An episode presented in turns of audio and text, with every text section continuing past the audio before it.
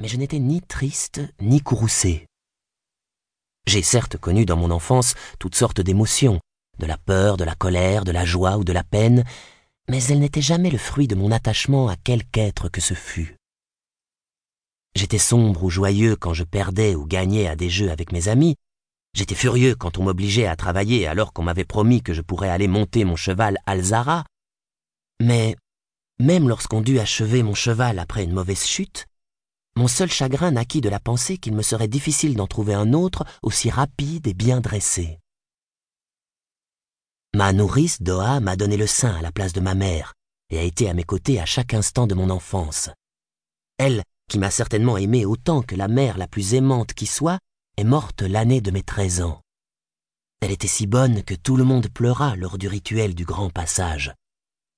Tout le monde, sauf moi. Je ressentis une certaine tristesse à l'idée de ne plus jamais la voir, mais cette peine était purement égoïste. Doha me rappelait les bons souvenirs de mon enfance, et je versai quelques larmes sur eux plutôt que sur elle. En me voyant ainsi peiné, certains crurent que mon cœur s'était réchauffé. Mais quand, au terme de la cérémonie, je partis d'un grand éclat de rire et manifestai mon impatience de passer à table, tous comprirent qu'il n'en était rien. Mon cœur restait de glace. Je possédais tout, mais il me manquait l'essentiel.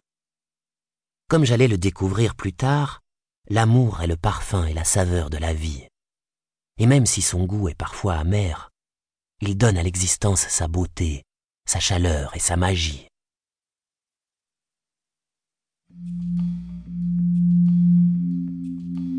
Chapitre 2 Le mauvais sort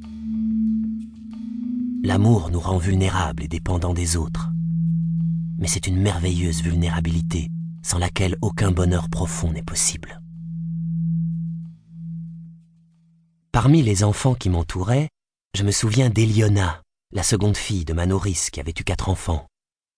Elle était née neuf jours avant moi, et nous avions partagé le lait de sa mère. Nous sommes restés très proches pendant la petite enfance, jusqu'à ce que je préfère jouer avec des garçons à des jeux plus virils. Eliona en fut peinée, mais ne le confia jamais à quiconque. Au fur et à mesure de mon éloignement, je vis cependant ses beaux yeux noirs se voiler de tristesse.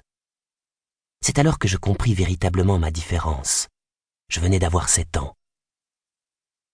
J'allais trouver mon père et lui demander pourquoi je n'avais jamais éprouvé ce sentiment qu'on nomme amour. Pourquoi l'absence de mes proches ne me faisait jamais souffrir? Mon père me prit sur ses genoux, et je crois me souvenir que c'est la dernière fois qu'il fit ce geste, comme si la révélation qu'il allait faire devait mettre un terme au monde insouciant de mon enfance. Mon fils bien-aimé, je dois t'apprendre quelque chose que nous t'avons jusqu'à présent caché. Peu de temps avant ta naissance, j'ai fait enfermer dans la tour noire une sorcière qui avait causé la mort de plusieurs de nos gens. À la fin de son procès, elle promit de se venger et jeta un sort à ma tendre épouse, ta mère, qui siégeait à mes côtés enceinte de toi.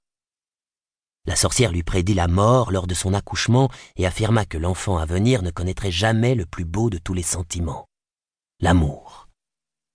Hélas, sa funeste prédiction se réalisa, et lorsque tu vins au monde, ma joie fut terriblement assombrie par la mort de ta mère. Puis, alors que tu n'avais que quelques jours, on vit ton cœur irradier d'une douce lumière à travers ta fine peau de bébé. Je demandai à Sarman le guérisseur une explication, il t'observa attentivement et m'expliqua qu'une fine coque de cristal s'était formée autour de l'organe vital, ce qui expliquait la pureté de son éclat.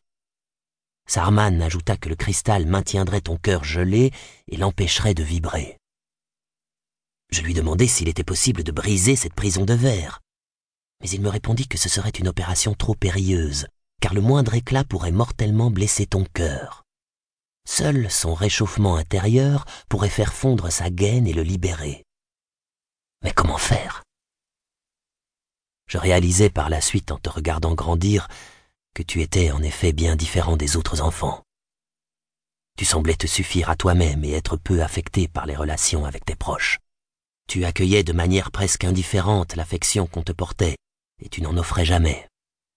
Et cela, mon fils, se vérifie encore aujourd'hui. Eliona t'aime, mais tu ne l'aimes pas.